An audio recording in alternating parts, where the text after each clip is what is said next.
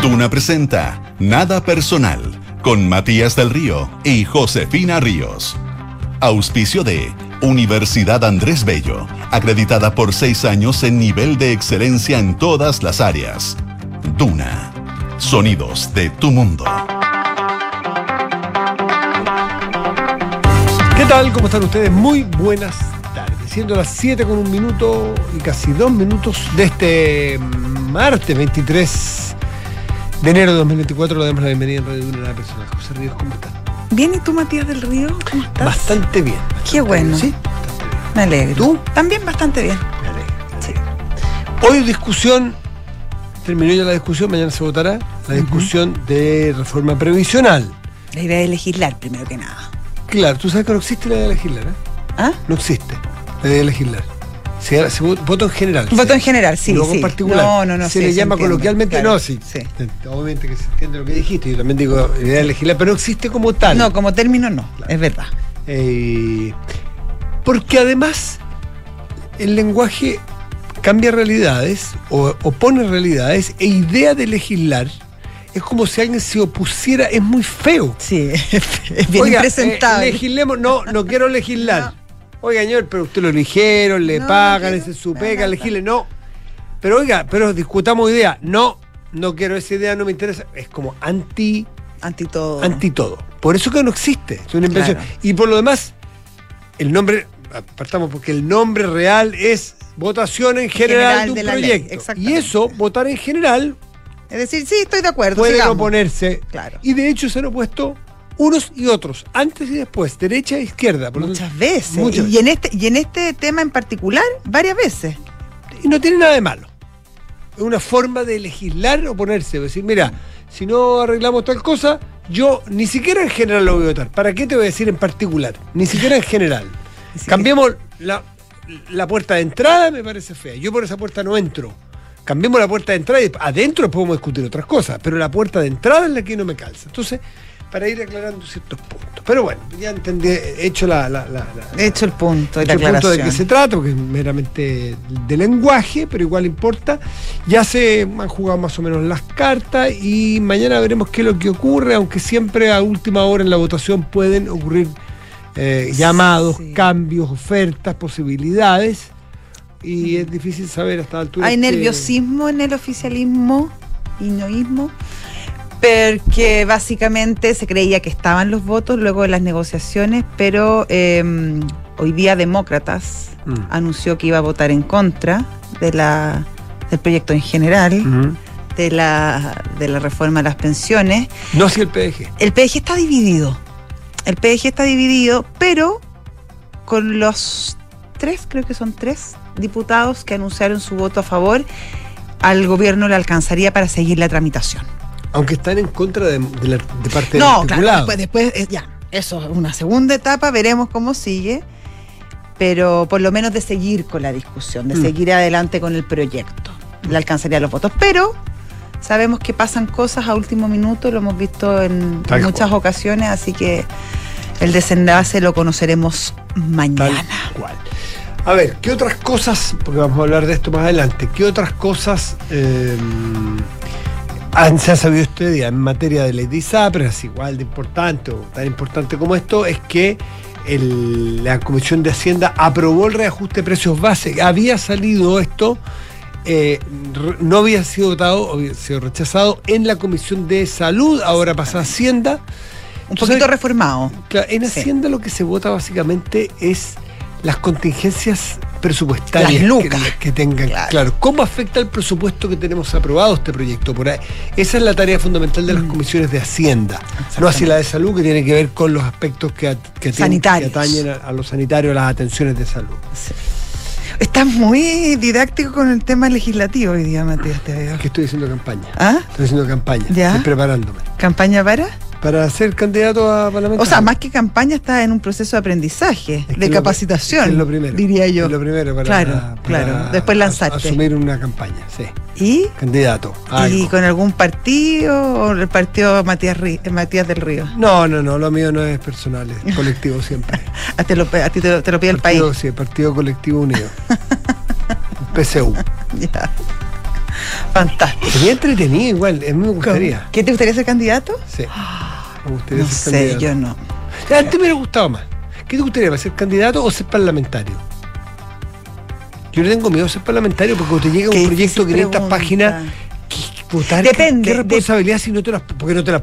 No nadie, nadie, ni el mejor parlamentario de la historia se puede leer todo lo que vota. Hace No, mucha fe en su En bancada, asesores. en sus asesores y en su bancada. Que se dividen los temas según Recuerdo, especialidad. Una vez entrevisté a un candidato a senador que me encantó, le sacaron la mugre, pero me encantó su respuesta por fe. Oye, usted senador, se lo leyó, dijo, ¿usted cree que me pude leer si nos pasaron anoche el proyecto y tenía 680 páginas? ¿Usted cree que me lo pude leer? Yo voté, pero no me lo alcancé a leer. Mira, yo no me acuerdo, ni Sí. siquiera lo voy a nombrar para que no le, no le hagan bullying de nuevo. Le sacaron la mugre y lo que hizo fue ser Sincero. brutalmente honesto.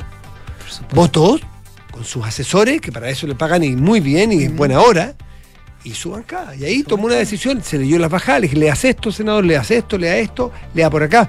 Pero nadie puede, ni, ni un escáner es Pero capaz si de leerse. Imagínate que hay uno, este por ejemplo, el proyecto de tiene pensiones, con lo largo que es, lo difícil que es, Lo lo complejo, difícil. y le dan urgencia. Y lo difícil. Y tienes tres José. días, tres José, días o dos días. Por eso No solamente entender el texto. ¿Qué va, ¿Cómo Por va a afectar esto a la tasa de no sé qué, de no sé cuánto, el O cuarto sea, año, si es que está indexado el va a ganar menos, va a ganar más, claro, y el presupuesto, y- etcétera. Y tiene urgencia. Y en un día tú tienes que decidir. La campa ¿Y la campaña? ¿Cómo andáis para esas campañas tú? Depende, me gustaría más en una, en una zona más bien rural. Sí. No me gustaría en ciudad urbana, no. De estas es difícil hacer campaña hoy día. ¿Cómo serán los gritos que te pegan? ¡Ah, son todos! Son todos iguales, son todos váyanse, iguales, no les creemos. No, sí bueno. ¿Cómo convencerlo? Sí. ¿Y a ti? ¿Por dónde te gustaría? ¿Alguna zona en especial? No, no, no. Chile. Chile. Donde sea necesario, Sí, como sí, Tomic. sí, Chile. donde te No, necesiten. no, no. El- fue fue, fue eh, Bernardo Leighton. Fue muy lindo No eso. era todo, ya no, sí, lo, sí, No, lo sabemos, lo sabemos, lo sabemos. Mandó una carta a su partido Ya. después de haber sido vicepresidente de la República. Dijo: si les hace falta algún candidato, ustedes díganme. dónde". Usted me diga, exacto. Eso, humildad. Humildad, Eso, humildad. a toda prueba, a toda prueba. A ti igual que tú, igual que Leighton. Donde, fue, donde fueres necesario. Yo sé que no tengo ni un partido, pero donde fue. Bueno, en el, Sí, Partido PSU. Colectivo Unido. PSU, Partido Colectivo. Sí, no, que me llamen. Ya. No corro ni un riesgo. Ya. Eh, no, difícil. Yo les tengo may- mayor respeto a los parlamentarios serios. Yo Hay que son unas mulas, pero la Hay gran mayoría son tipos muy serios, Hay mujeres muy serias. Trabajan hasta la hora del. A la, Viajan la hora todo nona. el tiempo, recorren la Están todos los cantidad de, distritos, no es broma. ¿eh? de kilómetros que recorren, Sí, es impresionante. sí, sí, Sí. Ya. eh, otros temas de hoy. Tú sabes que. No sé si vamos a poder entrarle, así que démosle un minutito. Cómo las imágenes hablan, sin necesidad de que tú leas mucho, cómo ha ido avanzando a salvadorizarse Ecuador. Las imágenes de, de las detenciones en Ecuador, hay que ponerle en la tele el GC, o sea, la letrita abajo. GC se llama generador de caracteres. Que es en Ecuador y que no es en El Salvador. Ahora, porque son cada vez se parecen más. Al, al momento en cuando en cuando Bukele toma el, el Exactamente. poder y ahora no vos, o sea, cuando ent- Y la- comienza a ponerse de alguna manera, comillas, el orden. Y la diferenciación se da en que los presos en Ecuador, perdón, los presos en El Salvador, ¿cuál es la caracterización que nos tiene acostumbrados? Semidesnudos, solo con pantalón corto o boxer, hace mucho calor. una suerte de calzoncillo Sí. blanco, los tipos con las manos amarradas atrás, cabe- cabe- cabeza gacha. Sí. y rapados. Son bien fotos. Y rapados. Mm. En Ecuador ya están rapados, ya están amarrados con las manos atrás, ya están semidesnudos, solo que no le ha alcanzado la plata para comprar boxer del mismo color. O sea, Todo cada uno con su boxer. Y el que cada uno con- se lleva su Y el boxer. que fue con el Lee, se le tocó con el Lee. ¿Te acuerdas? No, no, hablemos de- ¿Qué? no, te acuerdas, no, Phil. Le dimos una época con los slip, los slip, Los slep los slip. y los slip. Y en este caso, el Lee. Si te lleva el Lee Leopardo, te tocó el Lee Leopardo. Si te tocó- Con la bandera de Estados Unidos, si bandera de Estados sí, Unidos. Si andabas ¿Ah? con boxer el día que te agarraron, boxer. Si azul, azul. Qué suerte. Se van a ir Qué emocionando. suerte el que Pero andaba con ya, boxer. ¿Y esto qué ocurrió? ¿Dónde ocurrió? Ocurrió ayer en una toma en un hospital en Guayaquil, donde una banda fue a defender ya, a apañar a un detenido que tuvo que ir a hacerse una atención en un hospital. Ah, ya, como fue con la banda completa y Ya. se tomaron el hospital para que atendieran a uno de ellos. Y la reacción de las Fuerzas Armadas fue a la toma, la y tuya media. y dos más. Los agarraron a todos, eran... O sea, fue ideal que fueran fue- todos. Claro, fue un grupo muy grande, los agarraron a todos, los, los subieron a buses y ahí aparecieron rapados, con boxer y slee, de multicolor, Multicolor. pero con las manos atrás. Y cada vez se parece más al Salvador dejando fuera de broma. Oye, Cada fuera de broma, también viste el, el alcalde de Estación Central, que, Ah, que es oficialista, y que fue hoy día la moneda justamente eh, a pedirle sí, al gobierno que eh, los militares eh, guarden Sí, sí. lo- las estaciones de buses. Exactamente, que, que, que se considere infraestructura crítica. Claro. Déjame decirte solamente una cosita, antes de terminar el tema Ecuador, para cerrarlo, no será muy breve. Desde que ocurrió la gran crisis de la toma de los, del, del canal de televisión hasta ahora, que sabemos cuánto ha avanzado y cuántas cosas han cambiado, Sí. el despliegue de las Fuerzas Armadas hace que los homicidios diarios en Ecuador, en ese momento estaban en 27 homicidios al día, hoy están en 11. Sí, un 60% menos. Están en 11. Entonces, ¿qué es lo que piensa el ecuatoriano medio, el ecuatoriano de bien, el ecuatoriano que honesto? aterrorizado. ¿Qué es lo que dice? Me gusta. Like. Eso me gusta. ¿Qué dicen en El Salvador cuando ven a Bukele? Con todas las cosas que ustedes quieren, que no son pocas. Me gusta. Eso quiero yo. ¿Por qué? Puedo salir a la calle. Ese es el peligro de ofrecer Sí. Bala, fuerza e incluso ofrecer excepcionalidad constitucional. El me, el me gusta, el like de algún ciudadano que está agobiado de presión, de inseguridad y de miedo. El problema, Matías, es que hacen like no solamente los ecuatorianos, los salvadoreños, comienza a ser cada vez más expansivo el like hacia otros países. Macron ya Que se lo buscan. Macron hoy día se hizo un discurso en función del orden. ¿sí? En Alemania, un partido de izquierda antimigrantes. Antimigrantes. Es decir, hay una ola, porque cuando el péndulo se pasa a la, a la vista gorda de que cualquier palabra que tenga que ver con seguridad es imposible de mencionar, cuando lo políticamente correcto es la libertad sin ninguna restricción, pasa lo que está pasando, que ahora restringamos la libertad sin ningún miramiento de las libertades Claro, personales. soy capaz de entregar toda Todo. mi libertad personal con tal de que me aseguren que voy a poder caminar tranquilo por la calle. En fin, esas cosas están pasando y de manera muy rápida y esto se va, lamentablemente, en algunos casos, en otros será bien, va a tener una, una correlación electoral con, con presidentes o presidentas que van a ofrecer cualquier cosa. Mano a dura, de toda seguridad. costa. Sí. Eso, bueno, pero la estación central es interesante porque es un alcalde del Frente Amplio. además. Exactamente, exactamente. Eh, eh, Por eso te digo, cada vez se empieza a ser más común y más extendida la idea respecto a la necesidad de poner orden, de dar seguridad. Y en ese sentido, claro, la, la imagen de los militares en, por ejemplo, la estación Mm. de trenes, es como cuando uno va a votar, están los militares y uno como que al tiro entra más ordenadito. Porque- ¿Te has fijado tú? Es porque la necesidad tiene cara Sí. de hereje. ¿Sabes qué necesidad me refiero? Es que este año hay elecciones. Y si tu- Municipales, y- de y- hecho. Y si en tu comuna hay desborde de seguridad, ¿qué posibilidad hay de que te reelijas? Por lo tanto, eh, probablemente, yo no quiero pensar mal del alcalde, pero no, sí probablemente es él pragmático. sufre miedos. Él sufre y miedo vive, y él se da cuenta que tiene un desborde total. Porque también es bien injusta la realidad, porque que el, el alcalde de, de Estación Central tiene la mochila más pesada que otros. Por supuesto. O sea, tener todos los, Por o buena supuesto. parte de los terminales en tu comuna, que sabemos que los terminales son siempre un atractivo de delincuencia, No, y además que está entrando mucha gente, mucho, mucho Mm. además muchos inmigrantes eh, no legales, eh, que obviamente que bien, eh, entran por el norte, pero llegan a Santiago. ¿Y cómo llegan a Santiago? En bus. en fin, qué tantos temas están sucediendo. Arturo Vidal llegó a Colo Colo. Que- me alegro mucho por Colo Colo por el ¿Un fútbol chileno. Creo que Un año, no, no, un año, firmó por un año Arturo. Sí, un año. Me gusta porque por, por Colo Colo bien. Y me gusta por el fútbol chileno porque le sube el pelo a un, a un- a un campeonato que está muy deteriorado, muy desvalorizado y de muy mala calidad. Eh, Como Marcelo Díaz también volvió eso por una parte. a la U. Y lo segundo, eh, me gusta lo que hizo Colo Colo. ¿Qué hizo? Exigirle a Arturo Erasmo que se hiciera exámenes médicos en dos clínicas, no solo la que él quería. Estuvo a punto de caerse el contrato, ¿supiste? ¿No? Se hizo en la clínica A, que es la que hace Colo Colo todos, y el equipo médico tiene relación ahí. Se hizo y pasó. Y una parte de los accionistas de Blanco y Negro dijo, No, nosotros queremos otra revisión para Arturo Erasmo. En otra clínica, aparte, independiente, no que tenga vínculos con el cuerpo médico de Colo Colo, porque... Y ahí, esa noche, Arturo en su Twitch explotó. Estoy caliente, dijo. que esta cuestión estamos, estamos no yendo para atrás. Les quiero decir, estamos yendo para atrás. estamos- Y Colo Colo, el Blanco y Negro y el directorio se mantuvo firme y le dijo, amigo mío, usted será Arturo Vidal, eh, Arturo Erasmo Vidal Pardo, lo que usted quiera. Pero usted necesita hacerse una segunda muestra. Y se la hizo. Y eso hace bien por dos cosas, porque le da certeza médica sí. de que está bien y está en condiciones de jugar, porque lo precede una lesión muy compleja, Claro. además de un tra- una trayectoria Años impresionante. bien vividos también. ¿Y sabes por qué? Porque marca la cancha de quien manda.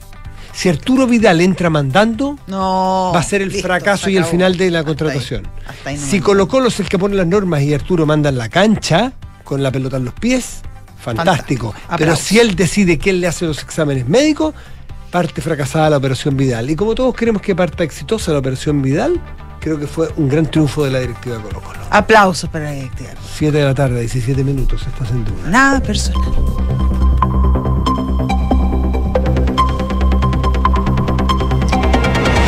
Es como cuando Enrique Javier nos dice los titulares hasta las 7.17, ni un minuto más. ¿Sí? Teníamos más temas, pero nosotros llegamos Teníamos hasta miles. las 7.17. Quien manda es la directiva tripartita Enrique, de Enrique Javier. Javier. Ya, vamos ¿Cómo está Enrique? Bien, ¿y ustedes? Bien, aquí cumplimos, ¿ah? Te ríes nomás por, por- Sí. por buena onda, porque tú estás Pero para siempre- mostrar una imagen. Siempre mostráramos los memos que nos Sí, mandas durante sí. la tarde. Bueno, algún día los vamos a poder mostrar. Si tú autorizas, los, los subimos vamos al a tiro. Vamos a hablar con el Consejo para la Transparencia porque no me hace Mira, ya empezó a tirar para la cola. Si tú nos autorizas, subimos los tiro. que nos mandas ahora a las redes sociales. Bueno, ¿Sí? adelante. ¿Vamos con los titulares? Vamos con los titulares. El ministro de Hacienda, Mario Marcel, presentó los contenidos del proyecto de ley cumplimiento de las obligaciones tributarias, iniciativa que está enmarcada en el Pacto por el Crecimiento Económico, el Progreso Social y la Responsabilidad Fiscal. El jefe de la billetera fiscal señaló que el proyecto busca recaudar el equivalente al 1,5% del PIB, reducir un 25% de la brecha de incumplimiento tributario y aumentar la PGU a 250 mil pesos. El presidente Gabriel Boric propuso nombres para completar el quórum del Consejo Directivo del Consejo para la Transparencia. El gobierno propuso a María Jara Quemada Ederra y a Roberto Munita Morgan tras la salida de Gloria de la Fuente en marzo y Francisco Leturia en diciembre del año pasado. Argentina vivirá este miércoles bajo el gobierno del ultraliberal Javier Milei su primera huelga general desde el año 2019, convocada por la principal central sindical del país, la Confederación General del Trabajo, donde participarán también partidos políticos y organizaciones sociales y de derechos humanos. La manifestación se debe al decreto de necesidad y urgencia DNU, puesto en vigor por el gobierno el día 29 de, no- de diciembre y por el proyecto conocido como Ley Omnibus. Y tras ser oficializado ayer como el primer refuerzo de Colo Colo, Arturo Vidal fue presentado hoy en la sala de prensa del Estadio Monumental. El histórico volante de La Roja se presentó ante los medios en la sala de prensa, donde recibió 15 preguntas de los periodistas y donde constantemente se resaltó su rol de ídolo. A mí se llama David Rillano el estadio, ¿ah? No monumental solamente. Monumental. O sea, eh, eh, sí. Gracias. Pedreros también le dicen. Sí. Y, le voy a- y tiene otros nombres que no voy a decir públicamente. No. Yo conocí el estadio, yo conocí el estadio cuando antes de que se habilitara, ¿Por qué? porque estuvo hecho mucho tiempo, era un, era un hoyo, era un hoyo in- in- inutilizado, que no era estadio. Mira. ¿Y tú por qué ibas tan a menudo a- me- Pedrero? me ponte me tú. pasé siete pueblos, lo conocí. ¿Qué dije? ¿Lo conocí muchas veces? Muchas veces yo Claro. quiero saber por qué ibas tanto no, nomás. No, no, ah, me alegro. Ah. No, me, me alegro por tu fiscalización, porque no muchas veces, una vez lo conocí. Es más, estoy dudando si lo conocí o vi fotos. ¿Fuiste o no fuiste? ¿Podemos borrar esa parte del programa? ¿Sí? Sí, porque no resiste ninguna prueba de la verdad. Nada. Ninguna, ninguna. No, y como, como tú te fuiste como, como entre medio, como- Te pido por favor que esa parte va a quedar borrada, en el, en el podcast por lo menos que quede borrado. 7 de la tarde, 20 minutos. Llegó la hora de la verdad.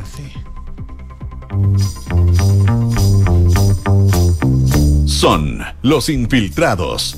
Los editores de la tercera están en Nada Personal. Aquí no hay duda, aquí sin dudar. No, acá sin duda. Paula Catena. ¿Cómo están? A la verdad. ley. La verdad la- a la vena. ¿Cómo están? Sin inventar que conociste cosas como yo acabo de inventar. es terrible, si le das así. Paula. No he llegado a eso. No, por eso, bendita juventud. Eh, les vengo a hablar de la de Sí, Santiago, la comuna de Santiago, donde ya eh, estamos eh, a meses todavía de que sean las elecciones municipales, pero ya Se acerca, se, se acerca. inició esta primera batalla por las designaciones y empezar a ver también quiénes van a ser los candidatos. Eh, ahí ya tanto los partidos de la oposición como del oficialismo ya iniciaron las típicas y las tradicionales negociaciones para zanjar esto en un contexto en que ya una de las primeras definiciones, al menos en izquierda, es que eh, quieren competir unidos, eh, esto incluyendo también a la ADC, que no forma parte del gobierno, pero sí eh, lo quieren incluir con el objetivo, dicen ellos, de mantener aquellas comunas que... eh, que son importantes, entre ellas la de Santiago, y también ir a disputar algunas nuevas. Y en ese contexto, donde ya Iracy Hasler anunció la semana pasada que va a la ¿Puedo hacer un reelección, paréntesis? ¿Cuál es la percepción que tienen ustedes que siguen la política? Se afirmó mucho Iracy Hasler, ¿no? Porque hubo una época muy turbulenta en que entre que los paros de basurero, entre todos los casos Sierra Bella, era un terremoto permanente No, acuérdate al y se principio. lo- estabilizó mucho. los ve- eh, vendedores ambulantes, ese decreto que dio que les daba permiso. Yo creo que Santiago siempre es una comuna Sí, compleja, compleja. esté quien esté. Claro Sí, que sí, a sí. ella le tocó y ahí todavía falta que termine esa investigación que es el tema de Sí. todo lo de Sierra Bella, que eso sigue siendo un flanco que, por cierto, la oposición lo va a usar como estrategia de campaña. Ah. Eh, y ahora hemos visto, y por eso el motivo de por qué estoy aquí hoy, eh, tiene que ver con que también dentro del oficialismo ya empiezan a surgir voces que están cuestionando que eh, sea la candidata única del oficialismo. Hoy eh, se publicó en la tercera, de hecho, una carta de varios militantes, varios de ellos socialistas, entre ellos Analía Uriarte, ex senadores como Juan Pablo Letelier, que justamente eh, piden primarias en la zona. Y entrando así, ¿Qué- ¿Con qué razón piden primaria? cuestionan eh, esto por dos razones según escriben en esta misma carta. Uno, eh, la cuestionada gestión eh, de Iracy Hasler y segundo, eh, eliminar o terminar con este criterio del que tiene mantiene que ha sido el que ha imperado pero, durante pero es injusto que se eh, elimine solo para todo ella. este tiempo. Si es pasó que por eso. ¿Se deja al principio? Es que esa- o es- o Ahí el- es la respuesta de todo, pues así es que Ah. va a ser el criterio ahora eh, en adelante, ok, y por lo mismo también los partidos se están debatiendo respecto de cuáles van a ser los criterios de ahora en adelante en esta negociación.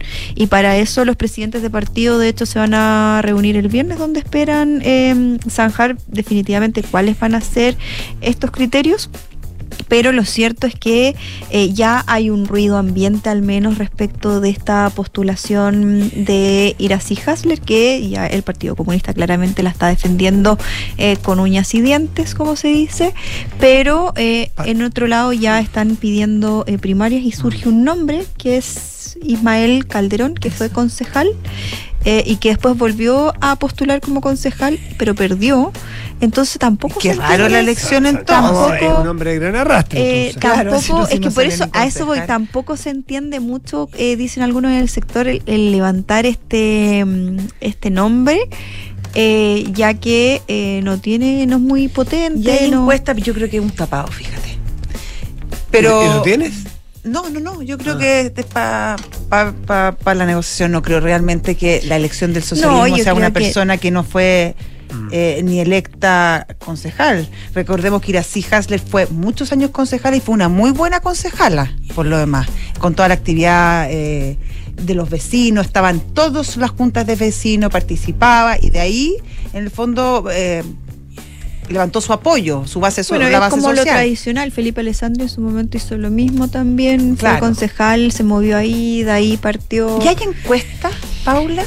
En la derecha, sí. Ya. En el oficialismo no lo tengo tan claro, al menos dicen que tienen mediciones, que podría ir bien, pero al menos en, en la derecha la oposición sí tienen sondeos y las cartas que están midiendo, dicen ellos, sí sobrepasan ¿Todos le ganan? a Hasler, al menos Felipe Alessandri, que nuevamente es una de las alternativas, y también Rodrigo Delgado, que lo están mirando como opciones en Chile Vamos para ir a disputar eh, ¿Y desde el ese... Frente Amplio, Paula?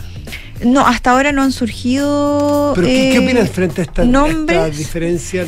eh, al- ellos están bajo la lógica de que tienen que apoyar a la carta que sea más competitiva. Del sector.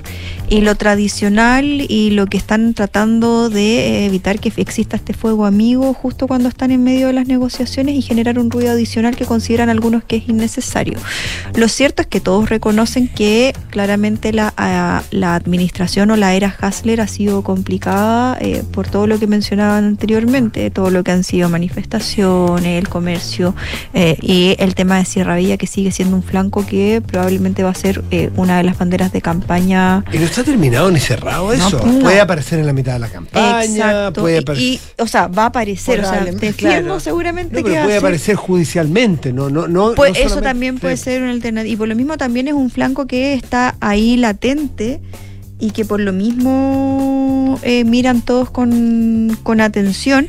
Pero ya eh, en esta carrera, eh, al menos eh, no la tiene, no está tan despejado. Bueno, hay, que- hay que ver qué pasa, porque todavía, por ejemplo, este nombre Ismael eh, Calderón que les mencionaba es una precandidatura. Eh, por ejemplo, eh, la misma, a, todo esto está, está dentro de los firmantes también está el papá de la presidenta del PS, el papá de la senadora Paulina Bodanovich como uno de los adherentes, pero... Pero es amarillo, el, el- ya no es socialista. Pero, pero el tema es la señal, Ah, o sea, hay una presión ya. adicional, aunque ella dice, ojo, eh, las declaraciones que dio hoy en, una, en un artículo que hizo Cristóbal Fuentes en la tercera tiene que ver con, ojo, estamos recién en conversaciones, no hay ningún tipo de definición. Y eh, al menos la pulsión ahora es, es evitar eh, generar un conflicto en... ¿Y la derecha hará primarias o no está definido? No, en Santiago hay una, hay una situación eh, particular en la derecha que ellos dicen que en una zona que es tan compleja como Santiago nadie tiene ánimo de hacer primarias ahí. La idea es que el candidato que se elija sea el que en verdad en las encuestas y en las mediciones que tengan sea el que puede ir a ganar. Y con esto es, pasa algo bien inusual porque hay respaldo, te estoy hablando desde el Partido Republicano hasta los tres eh, y los tres partidos de Chile, vamos, o sea, hay un consenso ahí. Y en ese sentido dicen que, por ejemplo, lo que transmiten es que si Felipe Alessandri es la carta del sector, va a haber un respaldo hacia él porque, según la, la- la información que manejan, es quien tiene las mejores posibilidades. Y se, había, no, que se había comentado que Felipe Alessandri podía ir por las Condes en caso de que la alcaldesa Peñalosa no, no siguiera. Cla- Claro, pero ahí también juega en esa pasada, también está la opción de Rodrigo Delgado y ese es un cupo que la UDI eh, aspira a mantener. Y por lo mismo también eh, es complejo el escenario, porque nadie quiere, eh, todos quieren, el- el- lo mismo que pasa en, en- en el oficialismo, todos quieren este criterio del que tiene, mantiene claro. en términos de, al menos en las comunas del sector oriente, que es Las Condes y Vitacura, por ejemplo, Bópoli quiere que vaya a la reelección Camila Merino y en el caso de Las Condes, si no es Peñalosa, en la UDI quieren que sea alguien de sus filas. Ahora, me imagino que Renovación Nacional también querrá un, un alcalde en la zona oriente y no tiene. Claro, pero por eso dicen algunos y por eso se abre una nuevo, un, nuevo nudo y una nueva disputa. ¿Qué pasa si Peñalosa finalmente no va a la reelección? Javier Macaya decía en entrevista con la tercera el fin de semana que primero tenían que definirse eh, los temas judiciales y no era tan firme respecto a esta idea de que sí o sí va a la reelección como se planteó en algún momento. Y ante esas declaraciones a algunos se les abrió el apetito respecto de ella. Bueno, si no es ella, entonces vamos a tener que definirlo a través de un mecanismo, encuestas o primarias. Y en Las Condes, al- lo que sí, eh, y ahí son, des- esas, y perdón, ahí desde la- son esas comunas complicadas para las definiciones porque son comunas seguras. es que es eso, es, decir, como... eh, va a ganar el que la derecha diga, eso, o entonces, por eso se Menos pueden- que vaya dividido republicanos y la derecha. No, pero es que igual el, el diagnóstico es, por ejemplo, ahí lo que el diagnóstico que hacen los republicanos es que en esas comunas del sector oriente ya podríamos llevar candidato a competir, total, igual va a quedar en manos de la derecha. Sí. La lógica de ellos, más allá, claro, que cada, cada partido obviamente tiene sus cálculos y quiere tener eh, una mayor cantidad de alcaldes, pero la lógica que imprime al menos en ese caso los republicanos es, lo, nuestro objetivo es eh, que la izquierda no esté presente en las comunas, nosotros tener eh, mayoría. Y eso es lo que buscan ellos. Y por lo mismo ahí la lógica de ellos es distinto en el caso de Santiago y también en aquellas zonas que hoy están en manos de, mm, eh, de la izquierda o que podrían, que están en manos de la derecha y cuyos candidatos no van a la reelección, si hay un candidato que sea competitivo del sector. Con esto me refiero, por ejemplo, lo que pasa en Puente Alto, donde se posiciona eh, Carla Rubilar como eh, sucesora de Codina. Eh, creen algunos, si ella es la carta, nosotros no vamos a entrar a eh, hacer ruido, dicen los republicanos, porque hay una carta que es más competitiva y el objetivo es que se quede en manos del sector. Entonces, como que hay distinciones, no así en el sector oriente que dicen, bueno, si igual se va a quedar en manos de la derecha, da lo mismo si compete. Paula Catena, como siempre, muchísimas gracias. Que estén muy bien. Gracias, Paula. Hasta luego. 7 de la tarde, 31 minutos estás en Duna. Nada personal. Tenemos un espacio para conversar sobre el- el- lo que hace rato no hablamos de Argentina porque no se ve, porque de Argentina se ve lo político y lo económico con mucha fuerza, porque es tan llamativo, Mm. es tan impresionante, Muy potente. es tan potente lo que pasa ahí que a veces no queda espacio para conversar de lo que pasa también en las calles y en la inseguridad. De la inseguridad hablamos, no es de nuestro país, hablamos de Ecuador, hablamos de... Pero de Argentina hay inseguridad, parece que no fuera tema, y vaya que es tema. Pero vaya que es tema. Y claro, se instaló en primera plana porque saltó a la palestra el dramático caso de Uma, una chica de nueve años que fue asesinada de un tiro eh, por una banda de, de delincuentes en el conurbano de Buenos Aires. Son zonas impenetrables, grandes y amplias zonas de Argentina, de Buenos Aires, impenetrables. El caso de Rosario, yo no sé, no tengo cifras para saber Oye, si es el más. Decir que Uma, que tiene Sí. nueve años, era hija del. Para, ya. Claro, sí, para ir, porque Sí. es de general a particular. Ya.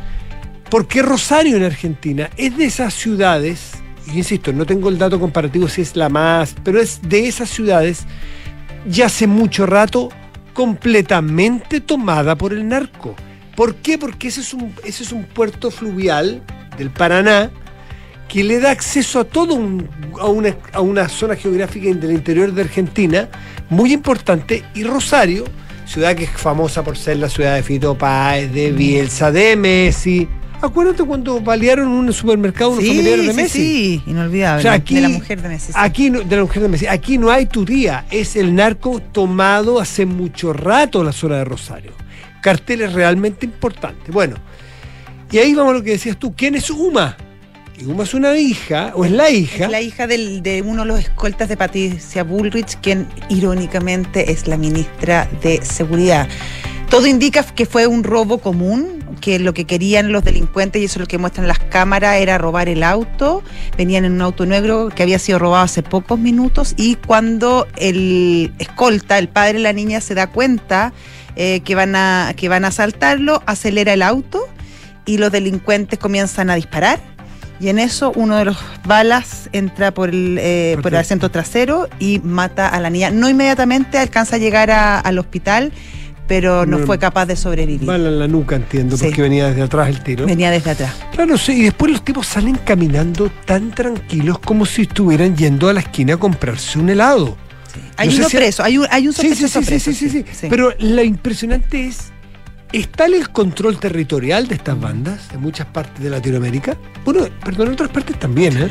Mira tú, hagamos un paréntesis, mira tú el problema que tiene la hija de los reyes de Holanda, la princesa de Holanda, amenazada por las bandas criminales en Ámsterdam, que la princesa de Holanda, primer mundo que decir, ¿no? Claro, imagínate, Eh, Holanda. mm, tiene problemas para salir sola, tenía una vida bastante normal eh, de estudiante, una chica de su edad, y tuvo que restringir su circulación porque está amenazada de muerte por las bandas criminales en Holanda. Cierro paréntesis, no solo pasa en nuestra Latinoamérica. Pero aquí hay, está la impunidad con que operan hace tanto tiempo las bandas de delincuencia y de crimen organizado en, en Argentina, en Chile, en Perú, en Ecuador, en fin, aquí y allá.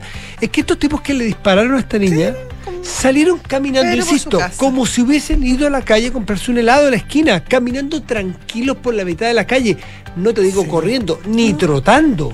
Claro, de ahí la respuesta probablemente de Javier Milei, el presidente que dice, estas personas se equivocaron, esta ya no es la Argentina de donde no pasa nada. Ahora veremos en la práctica ¿Qué que se se, puede puede hacer? hacer. Porque una cosa son los discursos, nosotros hemos tenido varios presidentes, imagino que con las mejores intenciones han prometido que van a solucionar el tema de la delincuencia y lamentablemente solo empeora. Y porque a veces estos crímenes organizados han penetrado de manera muy amplia y profunda en las instituciones de un país. Y ahí es donde tú ves cuán contaminados están los países, porque a veces están en los sistemas judiciales, no necesariamente en los jueces, en actuarios, en secretarios. Y entonces los, los, los en gendarme, entonces los casos no avanzan, es porque están estas mismas personas de, los, de distintas instituciones cooptados, amenazados o extorsionados o son participantes de las mafias. Claro. Entonces, estamos en un momento donde el panorama es muy triste y es muy peligroso, pero al menos están, da la impresión de que están pasando cosas en Sí. función de la seguridad. No, no sé cuándo, cuánto, pero sí estamos viendo Sí. discusiones que antes no veíamos. Es verdad. Sí estamos viendo tonos de conversaciones que antes no veíamos. Y eso al menos es esperanzador, al menos. No sabemos qué resultados va a tener Esperemos esperar sobre todo que alcancemos, y que no sea eh, tarde. que no sea tarde. 7 con 36. Estás en Duna. Nada personal. Ya está nuestra entrevistada de hoy, Matías. Se trata de Marcela Saavedra. Ella es directora social de la Fundación Mujer Levántate. Margarita, Margarita. Margarita, ah, Margarita Saavedra. sí. Eh, Yo lo escribí mal, pero es Margarita. Pero bueno, Margarita, lo importante es que ella es directora social de la Fundación Mujer Levántate y vamos a conversar sobre una noticia bien lamentable que leímos hoy día en la portada del Mercurio y que tiene que ver con el alto número y el alto porcentaje de mujeres eh, presas en Chile que supera creo que a todos los índices que del resto de, de Latinoamérica. Margarita, buenas tardes, gracias por ser el llamado de Duna. ¿Cómo estás? Hola Margarita. Hola, buenas tardes Matías, buenas tardes Josefina, gracias a ustedes por, por este espacio eh, y encantada de poder conversar acerca de este tema. Nunca olvidaré una vez que, que, Nel, que la, la Hermana. Nelly, Nelly León, que es la directora, la presidenta de esta Fundación Mujer Levántate, con quien hemos hablado varias veces, que se ha ganado todos los muchos reconocimientos por su labor con mujeres privadas de libertad y con, la con el intento no solamente de trabajar en su reinserción, sino que acogerla en los momentos que salen para poder darle una vía de ciudadanía normal, corriente e integrada a la sociedad. Una frase que dijo en una entrevista, no sé si aquí o dónde, pero me impresionó tanto que cuando un hombre está preso, hay un hombre preso. Es la realidad. ¿eh? Sí. Y que cuando hay una mujer presa, hay una mujer presa y cinco, cuatro, seis niños dando vueltas solo en las calles abandonados. Y sabemos lo que significa eso. Entonces, la mirada tiene que agudizarse más en el caso de las mujeres y queremos ver cuál es la realidad, eh, Margarita, que ve Mujer Levántate, la fundación que, que trabaja full con mujeres que están privadas de libertad. Sí, bueno, eh, primero como para contextualizar, me gustaría comentar que, claro, yo soy directora social de la Fundación Mujer Levántate. Mujer Levántate lleva 15, 15 años trabajando con mujeres que están o han estado privadas de libertad. Contamos con tres programas. Eh, nosotras declaramos como fundación que el trabajo para que una reinserción sea eficiente se debe iniciar el trabajo dentro de la cárcel. Ese es un programa que tenemos que dura entre un año, un año y medio. Hay una preparación, trabajamos en base a las necesidades criminógenas de la población y posterior a eso las acompañamos durante un año cuando ellas ya se encuentran en libertad. Adicionalmente contamos con una residencia transitoria que aborda una de estas necesidades que es habitabilidad. Hay muchas mujeres que no tienen dónde llegar eh, y hay otras que deciden no volver a sus casas eh, porque es un lugar que eh, promueve también la comisión de delitos. Eh, y a raíz de, de esto que ustedes comentan, como de la publicación que hoy día apareció en el diario, me gustaría también mencionar datos duros que, mm, que son datos entregados por Gendarmería de Chile. Eh, actualmente, al 31 de diciembre del 2023, la población privada de libertad era de 53.200 personas. Entre ellos, el 7,8% representa la población femenina y el 92%, el 92 la población masculina. Eh, mayoritariamente siguen siendo más hombres y en este 7,8% eh, el 52,7% son mujeres condenadas el 47% son mujeres que se encuentran eh, imputadas y que el tribunal en algunos casos ha decretado prisión preventiva. 60-40 en el caso de mujeres, ¿no? 60-40, 60 condenadas y 40 en prisión preventiva. ¿Sí? 52-47. Sí, pero, pero 60-40, que ese es el promedio nacional, ¿eh? 60-40, salvo en el norte que es al revés, que la prisión preventiva es 60 y que 40 son las condenas. Pero eh, se parece en el caso de las mujeres. Sí. Y me interesa hacer como, como un alcance, bueno, particularmente nosotras desde Fundación Mujer Levántate trabajamos con mujeres tanto en Santiago como en Concepción. Y como tú bien decías, eh, Matías, y hacías mención a lo que había mencionado en algún momento la hermana Nelly, eh, las mujeres en promedio tienen tres hijos.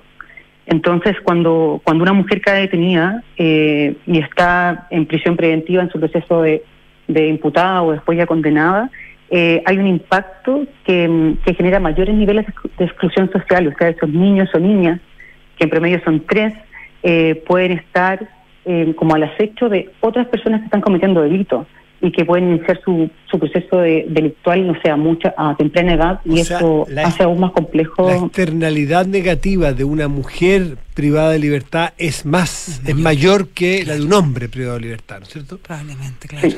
Sí. Sí, exactamente, porque al final el cuidado eh, está relegado a la mujer y la mujer estando privada de libertad, y eso nosotros desde la Fundación lo observamos desde la Fundación Mujer Levántate, una mujer que está privada de libertad busca alguna opción de trabajar de forma lícita dentro de la unidad penal eh, para poder seguir solventando económicamente a sus hijos.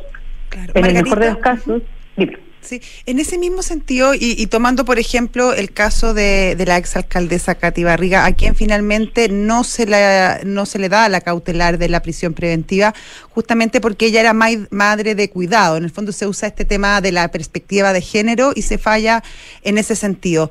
Em, Normalmente eso no sucede en, en el caso de otras mujeres, le pregunto porque es bastante alto el número de, de mujeres que están que están presas por, por en, en calidad de prisión preventiva. Claro. Mira, de los datos que manejamos, el 89% de las privadas de libertad tienen promedio tres hijos, o sea, son madres cuidadoras. Eh, yo no quiero hacer juicio de valor de si a una persona se le encarcela, se le pide una prisión preventiva o no, pero eh, acá hago mención a la frase que la hermana dijo en el 2018 cuando vino el Papa a, Chile y fue a visitar a la mujer a la cárcel, al centro penitenciario femenino, que en Chile se, mm, se encarcela la pobreza. Acá hay delitos eh, que tienen que ver con pobreza, o sea, la- el 89% de la población penal proviene del quintil más pobre del país. Eh, y, y claro, y se asocia mayoritariamente a delitos, el 48% está condenado por delitos que tienen que ver con microtráfico. Y también me gusta como mencionar esto porque no quiero eh, decir que un delito es mm, peor o mejor que otro, pero pero son delitos que son de microtráfico, o sea, cuando se encarcela a una mujer eh, por un microtráfico no se desmantela un- una banda de narcotraficantes. Eh, se encarcela a alguien puntual eh, y se encarcela a esa mujer, pero también se encarcela a su familia. Sí. Bueno, y a ver, y la radiografía de las de las mujeres privadas de libertad, ¿cuál es el diagnóstico que ustedes tienen? ¿Qué, qué ven en la realidad más que números? Bueno, vemos mujeres que tienen una trayectoria de vida marcada por, por violencia. Eh, muchas personas que han estado privadas de libertad han pasado por un ex centro de Sename. Eh, son mujeres que mayoritariamente vi- vienen de hogares monoparentales, que no hubo una figura que, que se hizo cargo de ellas, eh, ni, ni la familia ni el Estado tampoco se hizo cargo. Eh, y que posterior a eso, eh, imagínate, estuvieron en un hogar de Sename y luego pasa el tiempo y siendo mayores de edad eh, cometen delitos y están privadas de libertad. Eh, son mujeres pobres, con baja escolaridad, por lo general la mayoría no ha terminado el colegio y particularmente la enseñanza básica, con menos herramientas para poder encontrar algún tipo de trabajo y, y con redes de apoyo familiares muy escasas. Eh, entonces, claro, cuando una de ellas cae detenida, en el mejor de los casos sus hijos quedan con alguien que no siempre es un familiar directo, a veces puede ser un vecino, una vecina, eh, y en el peor de los casos ingresan a un lugar de, de mejor niñez, por ejemplo, hoy en día. Ahora, me imagino que en otros países eh, no- eh, la, la, la razón por qué se, se encarcela lamentablemente a las mujeres deben ser similares, ¿o no? Sí, sí, son, pienso como en, en en Latinoamérica como eh, delitos asociados a drogas, claro, hoy en día con esta información de, del aumento acá en la población chilena, eh, uno con los datos puede como inferir, ¿cierto?, que está más asociado a, a prisiones preventivas como, como los procesos de investigación, mientras son imputadas, eh, pero que el número tampoco es tan alto de quienes están condenados y en comparación con los hombres aún sigue siendo muy bajo. Sigue siendo muy bajo. Y, y lo se conversa la posibilidad de, de porque sabemos que buena parte de los delitos también son, son delitos graves, complicados, que uno no los va, no los va a matizar porque son delitos, pero a veces son bastante menores respecto de otros, si uno pudiese buscar ahí mm, posibilidades de oportunidades. ¿Mm? ¿Por qué no nos caracterizas? Nosotros, sí, nosotros hace poco, como en, en el marco de nuestro vigésimo quinto aniversario de la Fundación Mujer Levántate, realizamos un conversatorio que tuvo por nombre, por nombre Encarcelamiento Femenino y Ley de Drogas, una reforma necesaria. Ahí estuvo de panelista el ministro de Justicia, Luis Cordero, la hermana Nelly y Catalina Droppelman. Eh, y estuvimos hablando acerca como de, de, de medidas alternativas. De hecho, el ministro decía, declaraba, eh, que en Chile se abusaba mucho de la cárcel, eh, con prisiones preventivas, con encarcelamientos, eh, y que pudiesen haber medidas alternativas eh, y trabajar en reinserción. Él, él nos convocaba igual a eso y decía que el, que el gobierno también estaba llamando a, a poder invertir más en reinserción y aquí nuestra fundación Mujer Levántate eh, viene ya hace 15 años, como les mencionaba anteriormente, realizando un trabajo con la población femenina privada de libertad o que estuvo privada de libertad y tenemos números eh, muy positivos. Las mujeres que han pasado por alguno de nuestros programas, solo el 6% reincide. Eh, entonces nosotros decimos y declaramos, bueno, hay algo que estamos haciendo bien, eh, que hemos estado haciendo bien. Y, y claro, y también para nosotros es importante eh, seguir trabajando con, la, con las mujeres privadas de libertad. Hoy día la Fundación particularmente Claro. su- eh, se mantiene gracias al aporte de socios. Claro, ahora no me imagino, aporte del Estado. me imagino que podrían eh, usarse la experiencia de Mujer Levántate y hacer programas en los que usted ha sido exitoso para mujeres que no que no participan así de, de forma de una política de Estado. Pero también, Margarita, y quería preguntarte, ¿este aumento de mujeres privadas de libertad se da de la mano también con el aumento de, de los delitos eh, relacionados con el narcotráfico y del crimen organizado, no? Yo diría que no tiene que ver con el crimen organizado. Acá los delitos mayoritariamente son de microtráfico. Eh, el 48% de los delitos es de- asociado a la ley 20.000, que es la ley de drogas, eh, pero no al crimen organizado de, de mujeres. No, porque ya son el último eslabón. Claro. Pero, pero, pero si uno mira, eh, si uno investiga para arriba, lamentablemente, obviamente hay un aumento de, de las bandas del narcotráfico, lo vemos también en otro tipo de delitos. Claro, sí.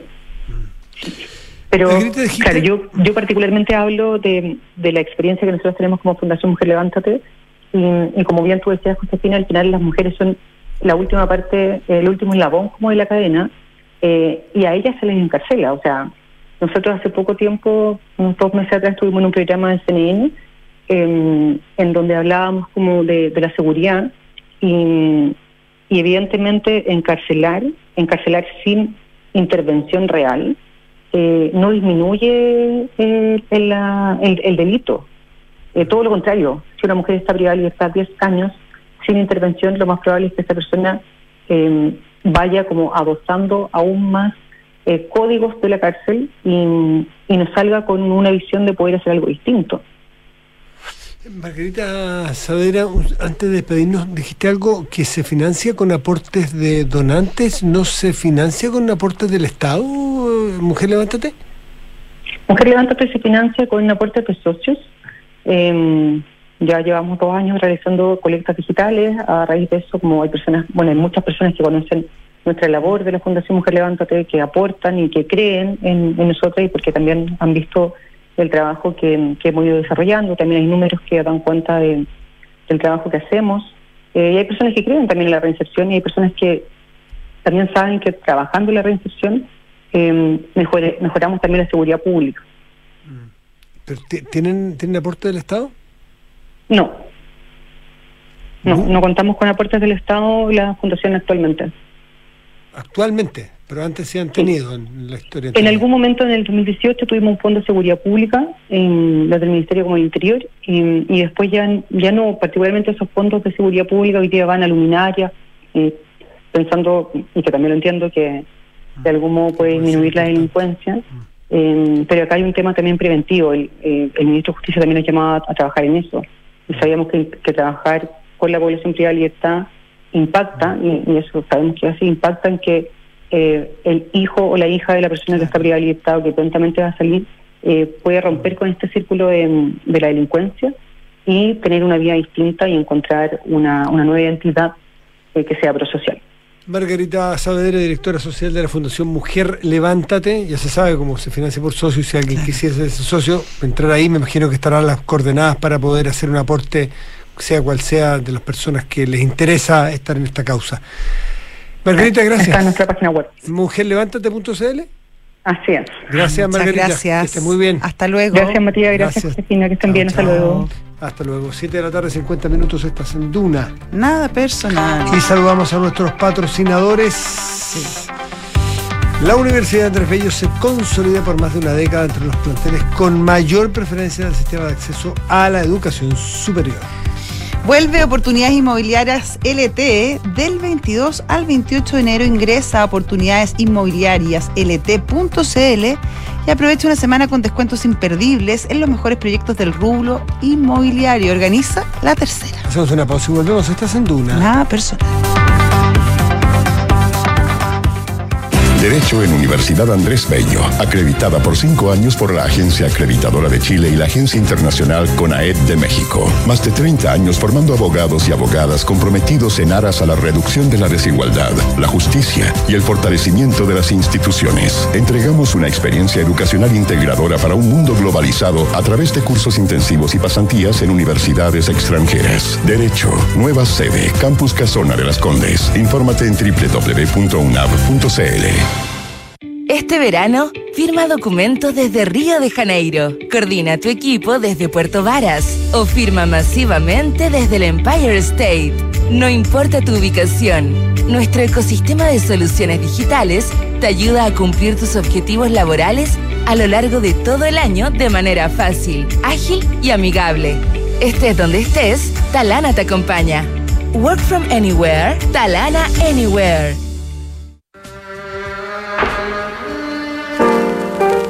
Transformado en un explorador de la world music, el guitarrista Ray Cooder viajó a Cuba en la década del 90 a recuperar la música pre-revolucionaria. En solo seis días, un puñado de leyendas de la isla grabaron Buenavista Social Club, un disco que se transformaría en marca registrada y que capturaría el momento en que Cuba fue el centro de la música latinoamericana. Esta es la historia que te contaremos hoy desde las ocho y media en un nuevo capítulo de Sintonía Crónica Debut en Duna 89.7. 7 de la tarde y 53 minutos. Estás en Duna. Nada personal. Hay varios temas. Pues Sí. veamos temas porque está. Vamos a hablar de pensiones, podemos hablar, o podemos hablar también de. mm, Sí, ¿Sí? ¿De pensiones? puede ser, puede ser. Eh, da- dale, dale con pensiones para ver si nos da el tema para otro asunto después. Bueno, em, se está votando, no, no sé, se va a finalmente se va a votar mañana. Hoy comenzó la tramitación ya en sala de la, de la, de la ley. Em, y bueno, eh, lo que se está votando en este momento es este 3 y 3 que finalmente pactó el gobierno, donde el 3 que va a la cuenta individual eh, tendría un 0,9% que iría a solidaridad intrageneracional. El debate hoy es em, respecto justamente a ese destino, porque eh, los qui- quienes se oponen a, a esta, a esta ley dicen esta, dos partes. Una eh, serían los cotizantes que van a financiar a aquellos que no cotizan, por un lado, y dos, porque a medida que la población va a ir envejeciendo, el fondo se va a ir achicando cada vez más, porque van a ser menos los que cotizan, y además la rentabilidad de las inversiones ha bajado, y eso no solamente en Chile, en el mundo. Antes los fondos de pensiones rentaban cerca de un 7%, y hoy en el mejor de los casos un 4%. Por lo tanto, aseguran que el 6% completo debiera ir a las eh, cuentas personales.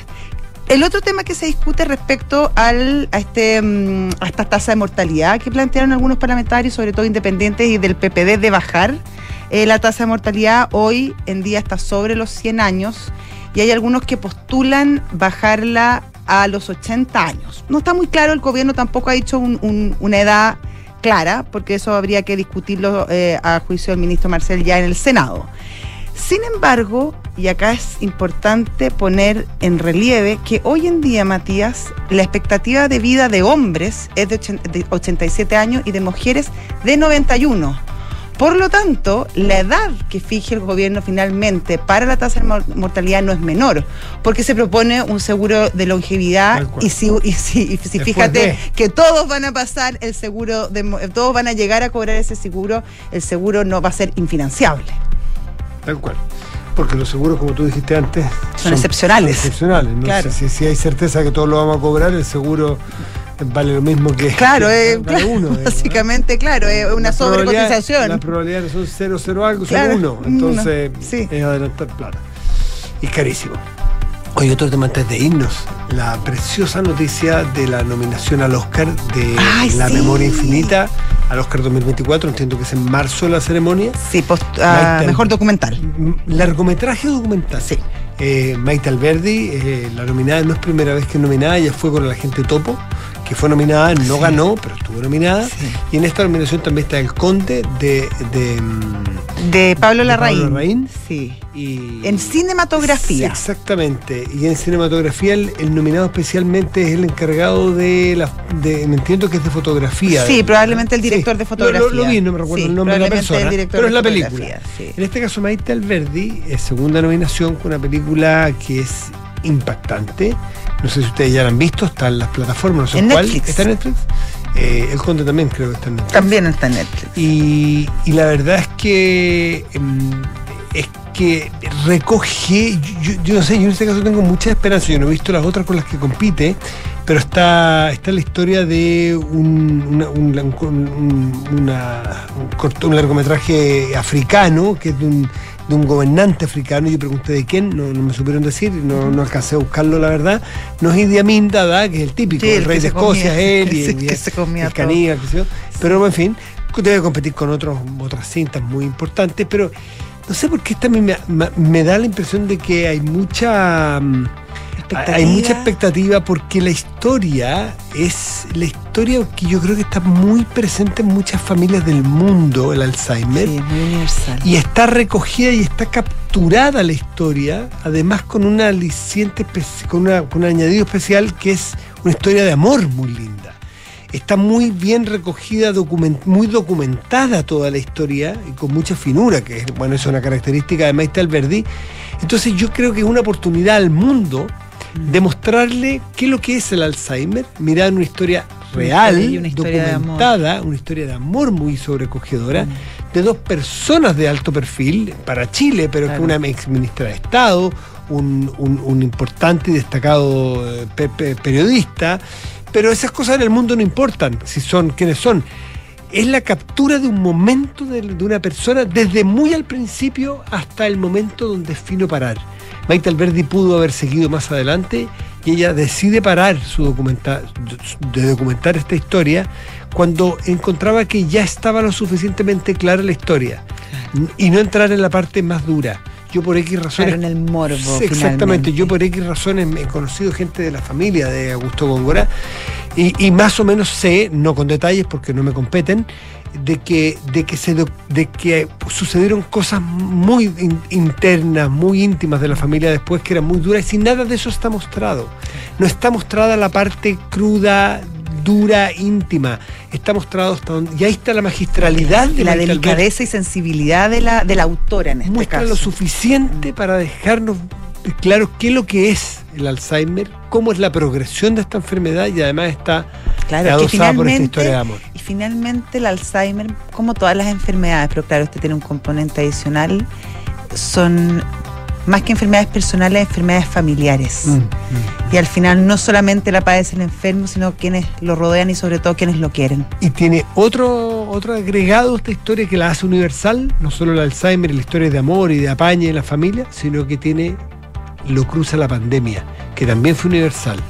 Entonces, es cómo se trató, cómo esta familia tuvo que lidiar con, este, con esta enfermedad universal en la pandemia, que es universal. Yo por eso tengo tanta esperanza y ojalá tenga el reconocimiento que debiera y que merece la memoria infinita. Si no la han visto, de verdad veanla.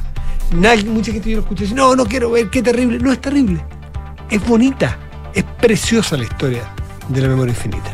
Nominada al Oscar 2024, Maite Alberdi, una vez más hay que reconocerle hasta el infinito su mérito. Talento. Y de la familia, Sí. de, de- de compartir con nosotros. La generosidad, La generosidad de la sí, familia, de compartir con nosotros parte de su intimidad.